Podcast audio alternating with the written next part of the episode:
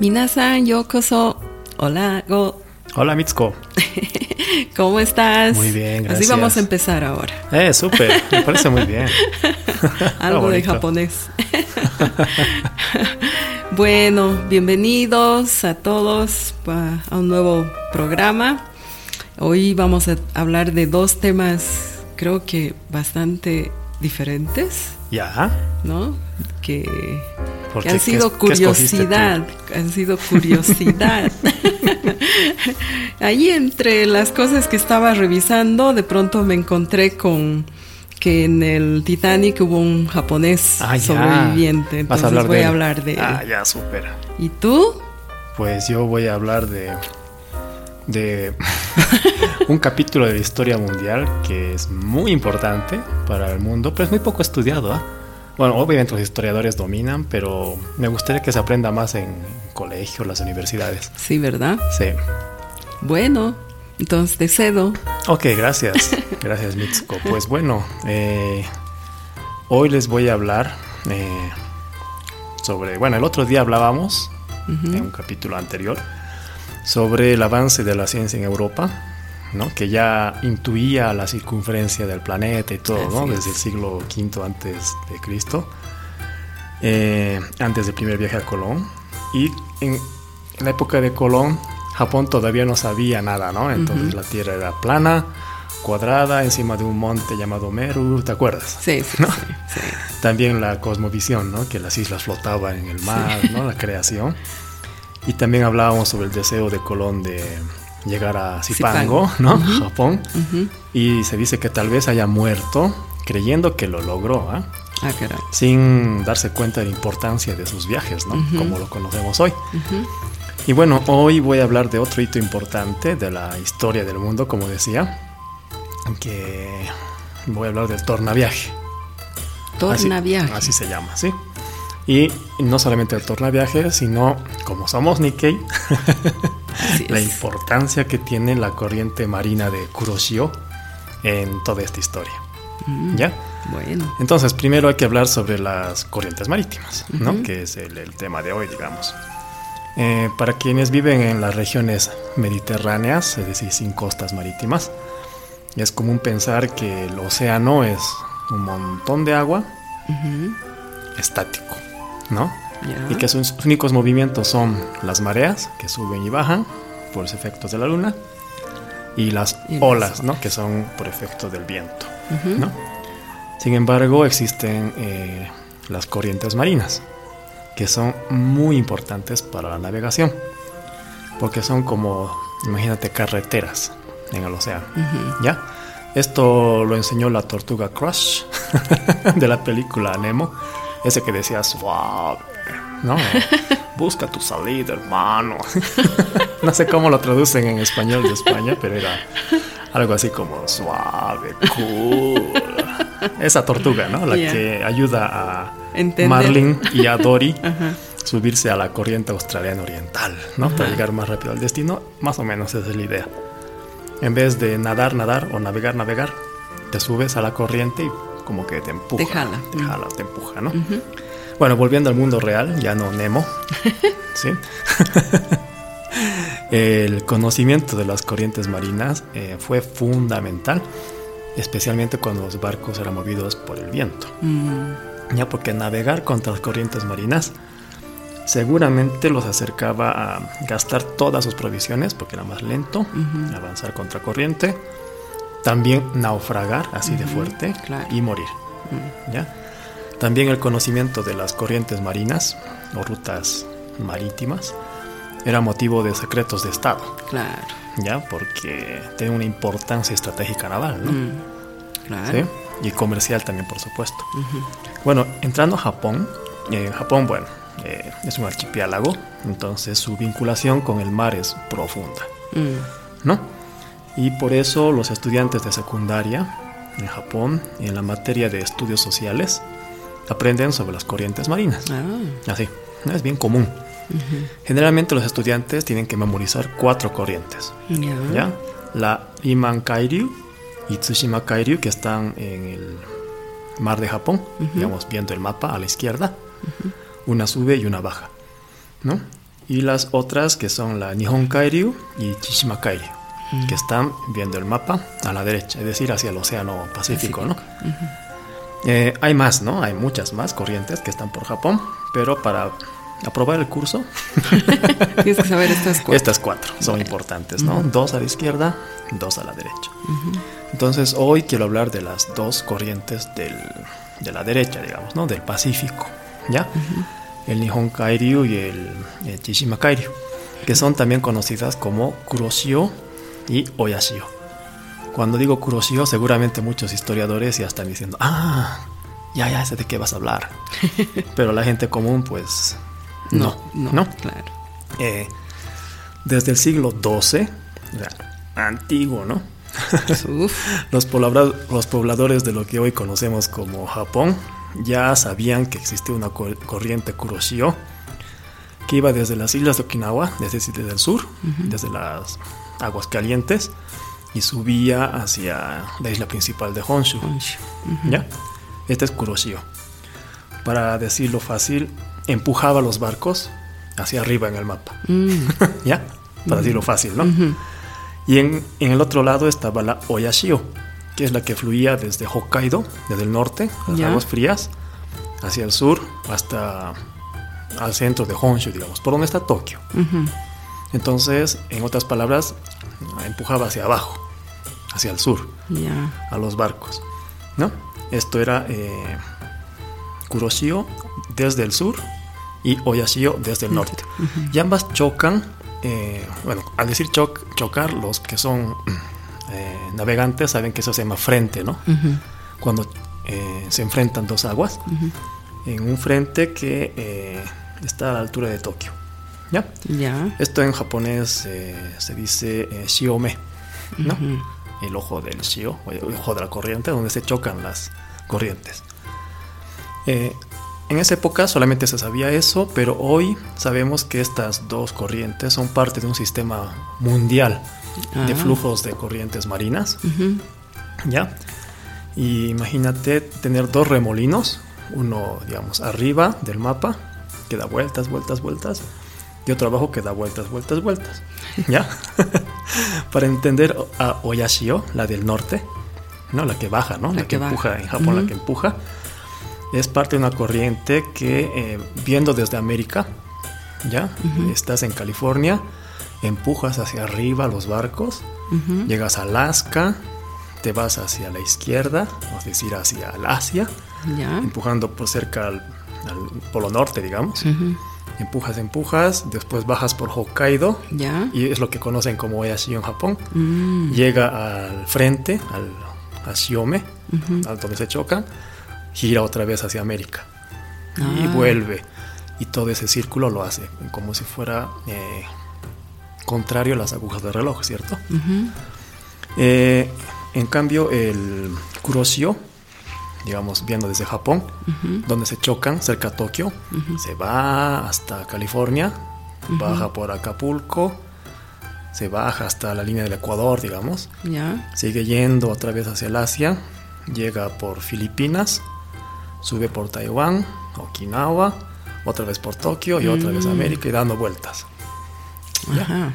Entonces estas son Kuroshio y Oyashio. ¿Ya? Ahora cambiamos de tema, un poco para entender el contexto. ¿Ok?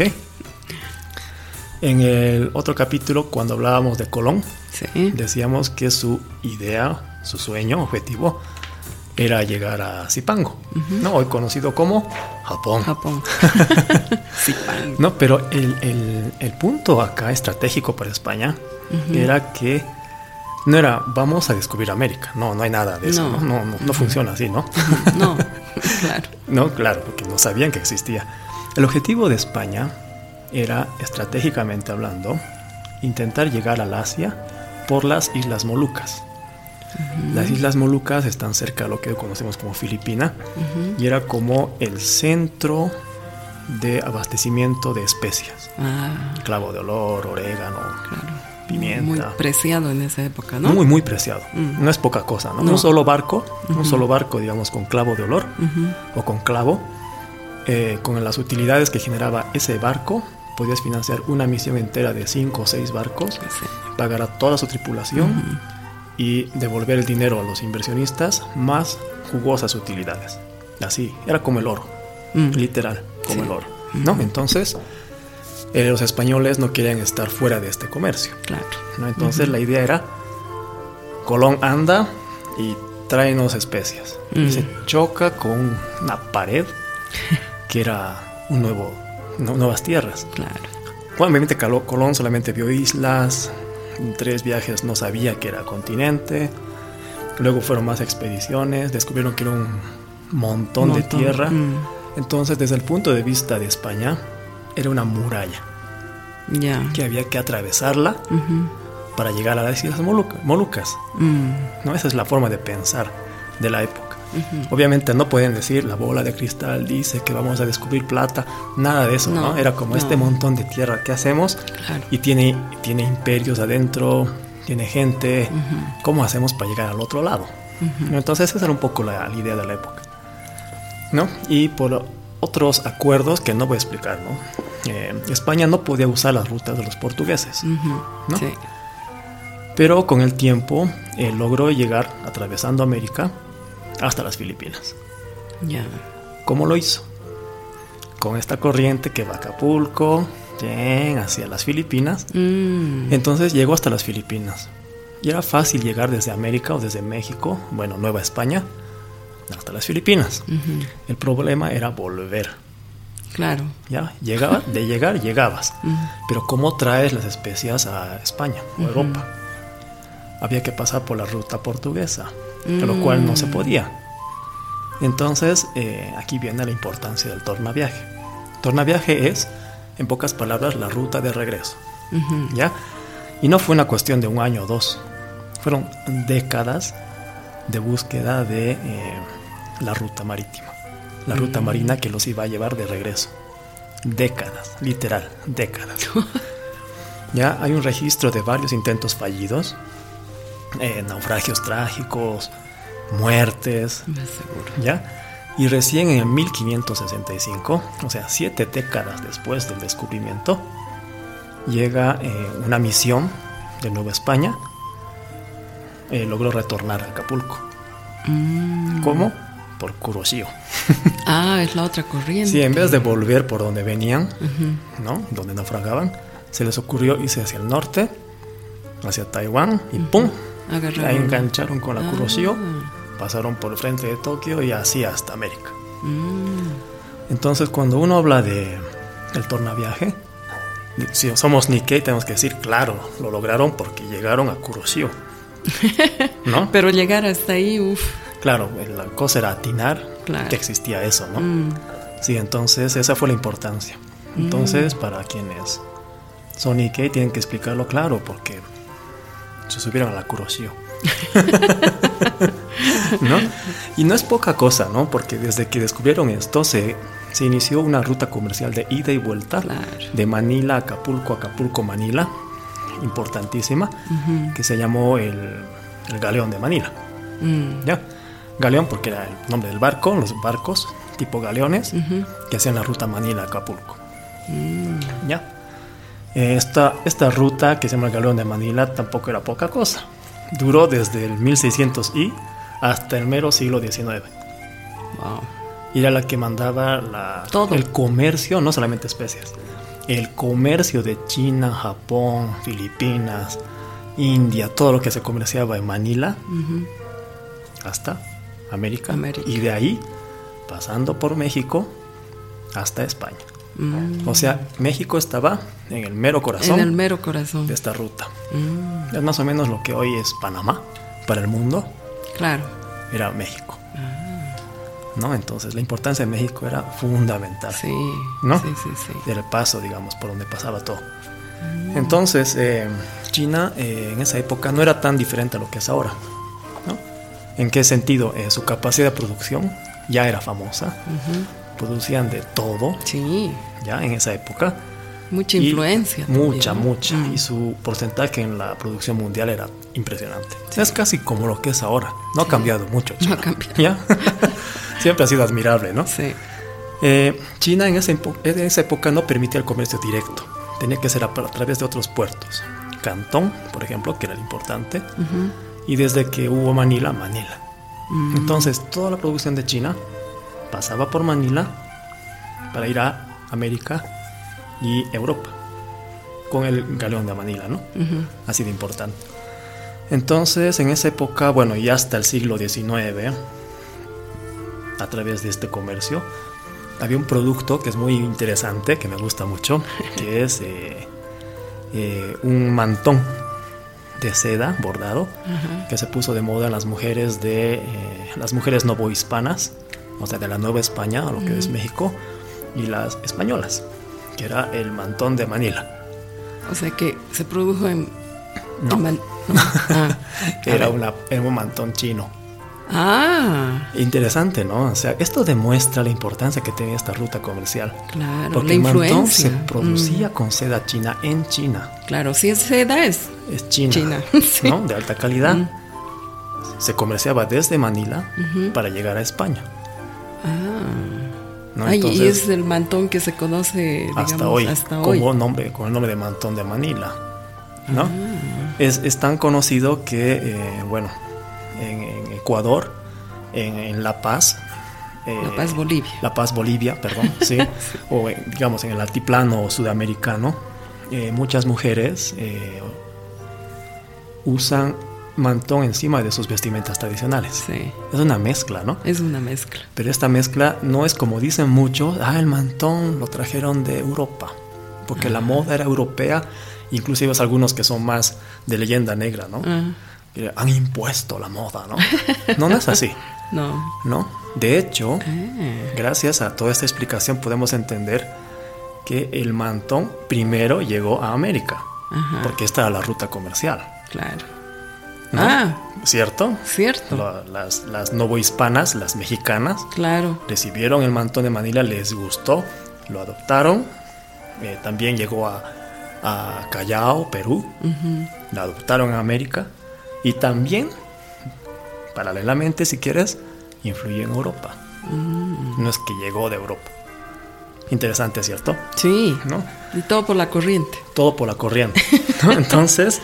Eh, para quienes somos Nikkei hispanohablantes, cuando hablen de uno de los grandes descubrimientos es el tornaviaje, gracias al, a la corriente de Kuroshio. Y una muestra de esto son los mantones de Manila que usan en España, que usan las cholitas españolas o las eh, ecuatorianas, ¿no? Que es la prueba viviente uh -huh. de este gran comercio que hubo durante siglos. Mm, ¿No? Qué interesante. Se ha dicho. Somos Nikkei. Somos Nikkei. qué interesante. Yo Sí. no sabía. Es un, es un mantón tan. Bueno, aquí en La Paz es súper común, o común, sea, sí. nosotros lo vemos casi a diario. Sí. Pero yo no sabía la historia, ¿no? De cómo, cómo se había Sí, no, originado, ¿no? inclusive estaba viendo en algunas, algunos artículos de historia que expertos en vestimenta tradicional explican ¿no? la llegada del mantón de Manila Ujú. por la influencia europea. Mm, pero Sí. no, Pero no llega a Europa sino pasa por América. claro. O digo, no, no llega a España Ajá, sino llega, no pasa por América. Claro. Porque Portugal tenía su propia ruta que era Claro. distinta. ¿no? Ah. estamos hablando de virreinato de Nueva España, virreinato de Perú, entonces estamos hablando de la influencia española, no la portuguesa. Entonces, la explicación está en culpa de Kuroshio. Es un mantón tan hermoso. Sí, ¿no? Sí, bordado. bonito, sí. Y de seda ha debido ser espectacular. Sí, ¿no? Sí. Porque ahora, bueno, ya no es tanto de seda, ¿no? Pero sí. Ha debido ser un bordado muy fino, muy fino. De hecho, hay dibujos, ¿no? De obras de arte de artistas filipinos, españoles, ¿no? Que, que dibujaron a, a mujeres con el mantón. Mm. Inclusive una obra de estos en Filipinas se llama Chula. ¿no? De una Chula. mujer ahí con su, con su mantón. Y muchos dicen que de ahí proviene la palabra chola. Ah, Sí, chula es linda. Es guapa, linda. Mm, guapa. Sí, claro, Mm. claro, sí. Mm, qué Buena moza, interesante. ¿no? Sí. Elegante, guapa, buena Sí. moza, eso significa. Vamos a buscar el montón de Manila. sí. Muchas gracias. Ok, te cedo la posta. ¿Tú Muchas gracias. ¿De qué nos hablas? A ver, yo les voy a hablar de, de un de Masabumi Hosono, que fue el pasajero japonés sobreviviente del Titanic. Ya. El Titanic, ustedes saben, a ver, es un, un transatlántico famoso por su hundimiento. Soy el dueño del mundo. ¿no? sí, bueno, esa es la película, Ah. ¿no? Es- Era para que la gente Sí. se dé cuenta. pero creo que es súper famoso, ¿no? De, de- bueno, aparte de, de esa escena, Sí. el, el barco por la historia. Every time I Sí, ya. Ya, ya, ya. Ok, Ok. ya. Un poco voy a contar la, la historia del Titanic para que nos ubiquemos, para aquellos que no conozcan. En 1907, los presidentes de la naviera White Star Line Ya. eh, en Belfast, Irlanda del Norte, pusieron en marcha un ambicioso proyecto para construir un trío, un trío de transatlánticos, Ya. Que se llamaban Olympic, Titanic y Britannic, Mm, que, debe- que debían ser los más grandes, rápidos y lujosos del mundo. Ya. Fue todo un desafío, ¿no es cierto?, de la ingeniería de principios del siglo XX. Claro, Con lo último, digamos, en tecnología y lujo. con ¿no? lo último, ¿no?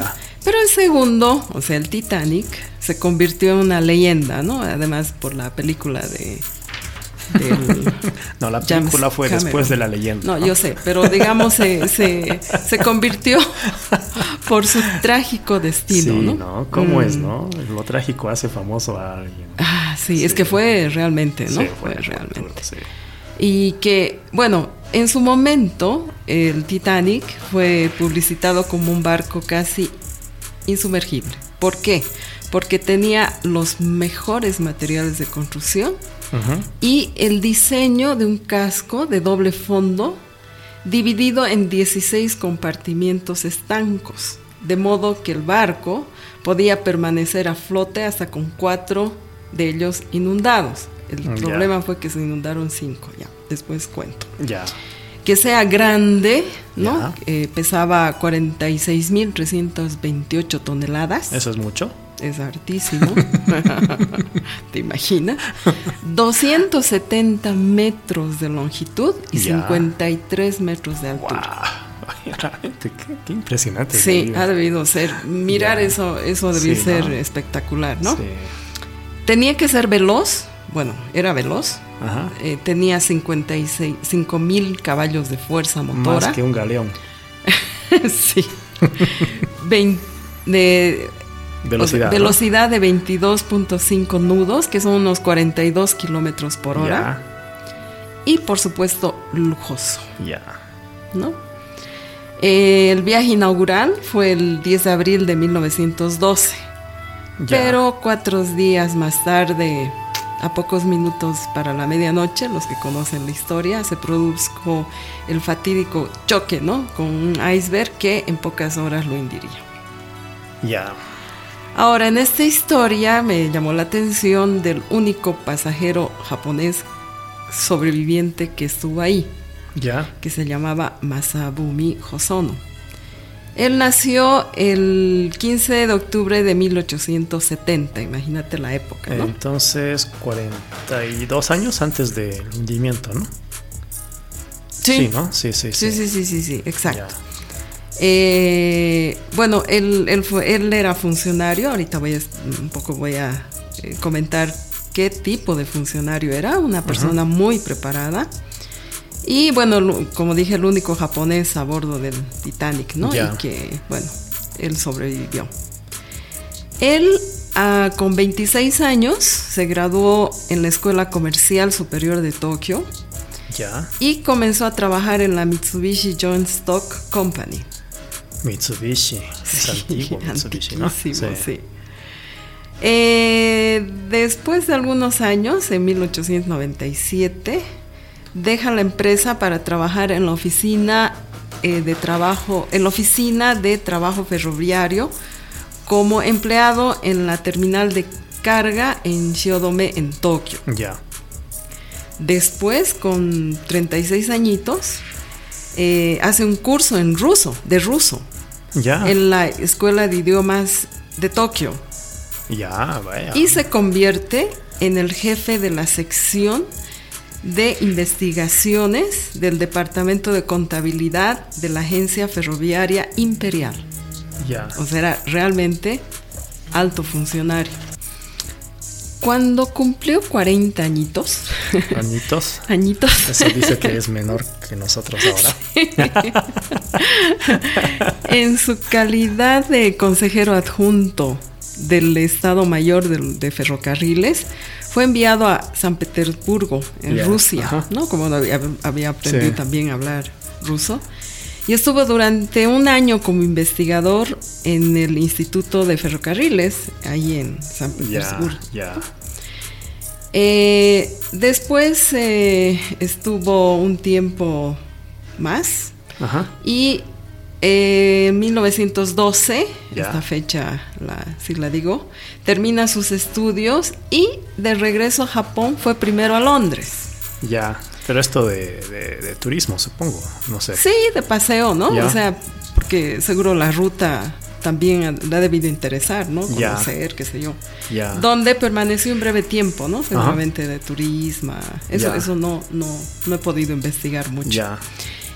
Y después, eh, a- ahí es donde en Southampton Ajá. aborda el Titanic Ay, no. ¿Qué te pasa? el No. 10 de abril de 1912 Ya. como pasajero de segunda clase. Segunda clase es una más que Leonardo DiCaprio.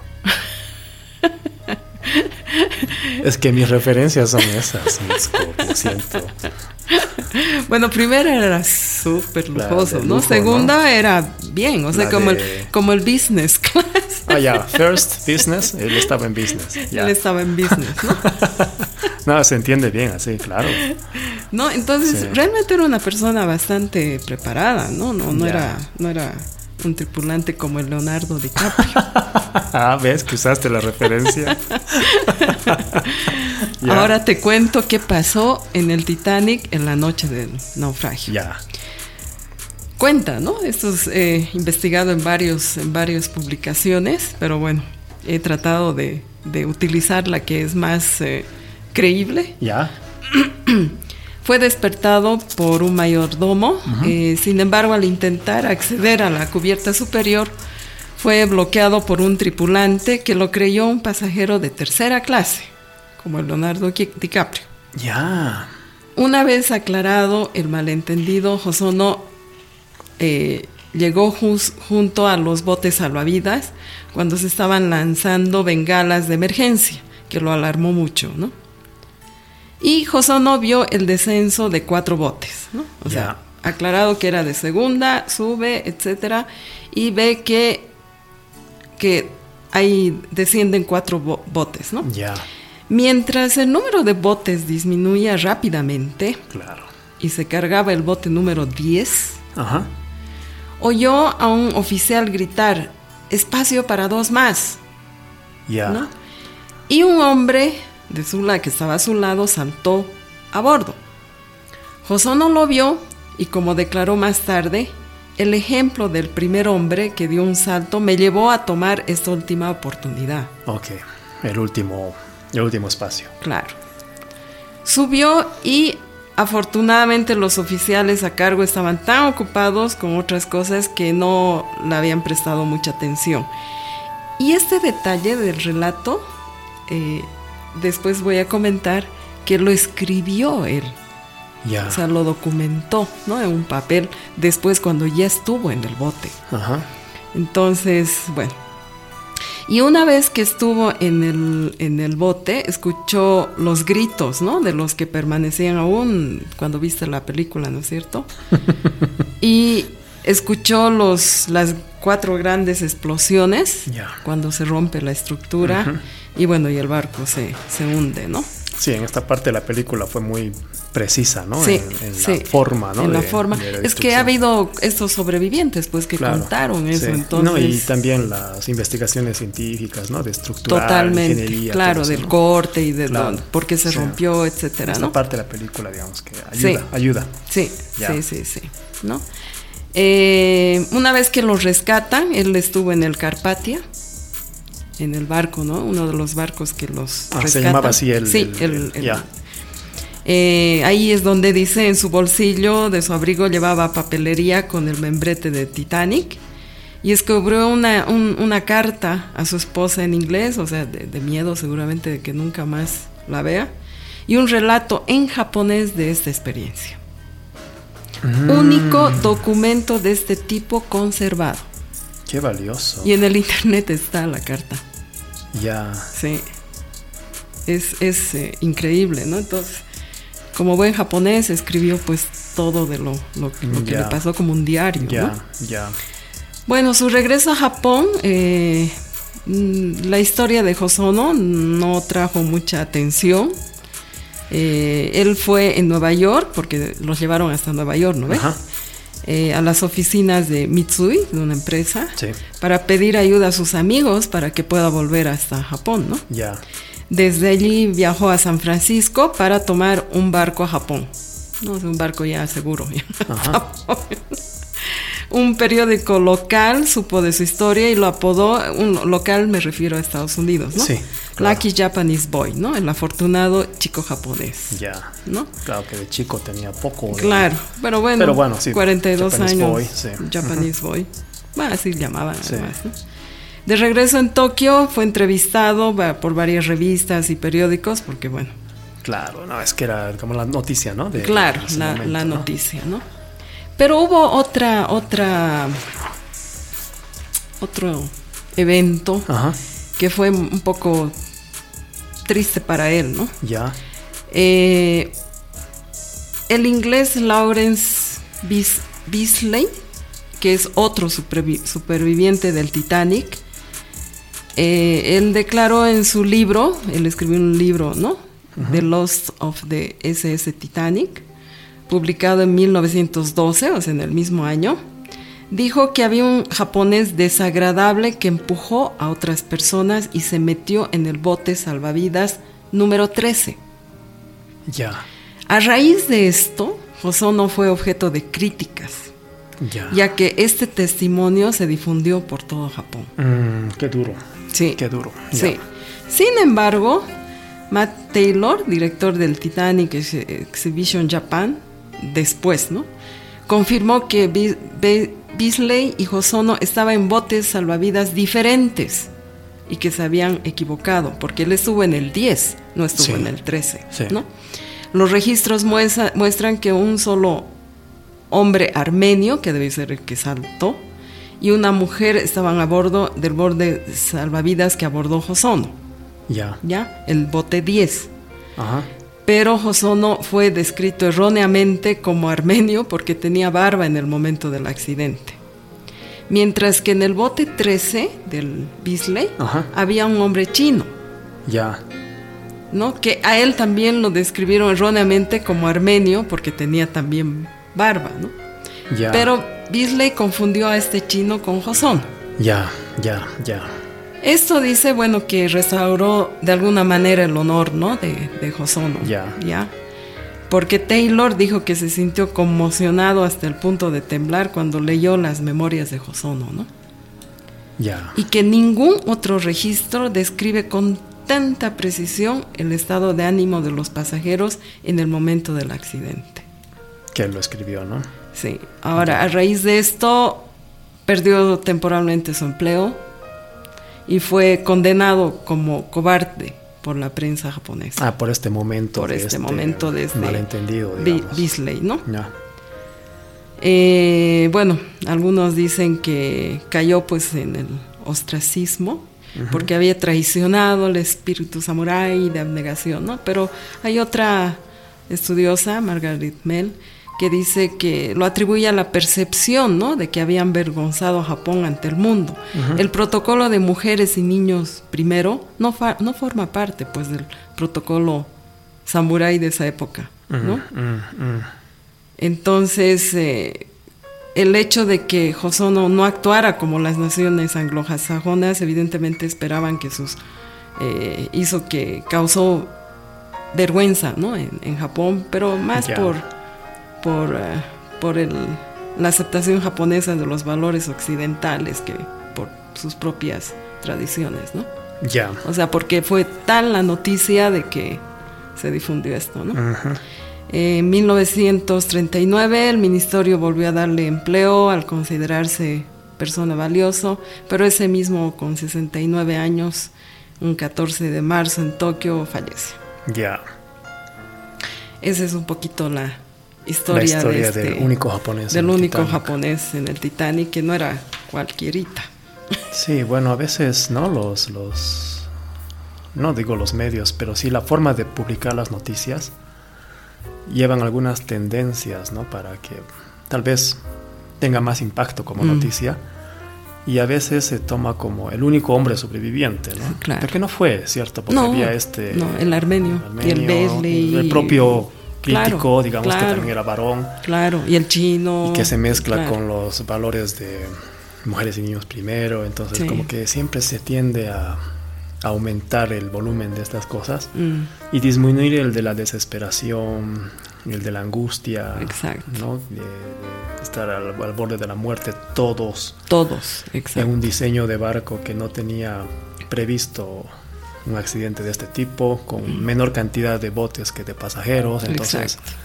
iba a pasar esto Iba a pasar. con, con quien sea, ¿no? Mm. Entonces, obviamente, viéndolo muchos años después, analizándolo fríamente, se pueden llegar a estas conclusiones, pero en el calor, ¿no? Del momento. Claro, no sabes. Fue como la víctima de ese calor, ¿no? Claro, claro. Pero Ya. bueno, lo interesante es que esta persona estuvo ahí, no era cualquier persona, Mm, mm. ¿no? O sea, tenía muy buena formación y, y bueno, ha debido sufrir también, ¿no? Ha Sí. debido sufrir mucho. Pero qué interesante, ¿no? Por ser asiático, eres de tercera clase. Bueno, sí, hablamos ya, ¿no? De, Mm. de, de la esclavitud, ¿no? De los japoneses, Sí, chinos, ¿no? En sí. la época, en, en gran parte de la historia del mundo. Entonces sí se explican estas cosas también, ¿no? Sí, Y también, ¿no? La, la- el aperturismo japonés de llevar a su gente al exterior para que aprenda Sí. y lo traiga otra vez. interesantísimo. Todo esto parece. está como comprimido, ¿no? Sí, en, sí. en este en- en capítulo es- en de la este historia, capítulo ¿no? Qué de esta interesante. persona. Sí. Interesante, ¿no? Muy Me interesante. muy interesante. Me gusta mucho. ¿ah? Un poco difícil de, de, digamos, entender todo, pero, pero creo que he tratado de captar lo más eh, preciso, digamos, de esto, ¿no? Ojalá les haya gustado. Me encantó. Me encantó.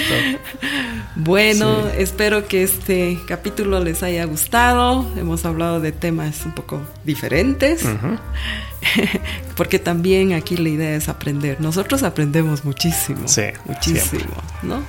Entonces, bueno, muchísimas gracias. Y Otsukaresama está. Otsukaresama está.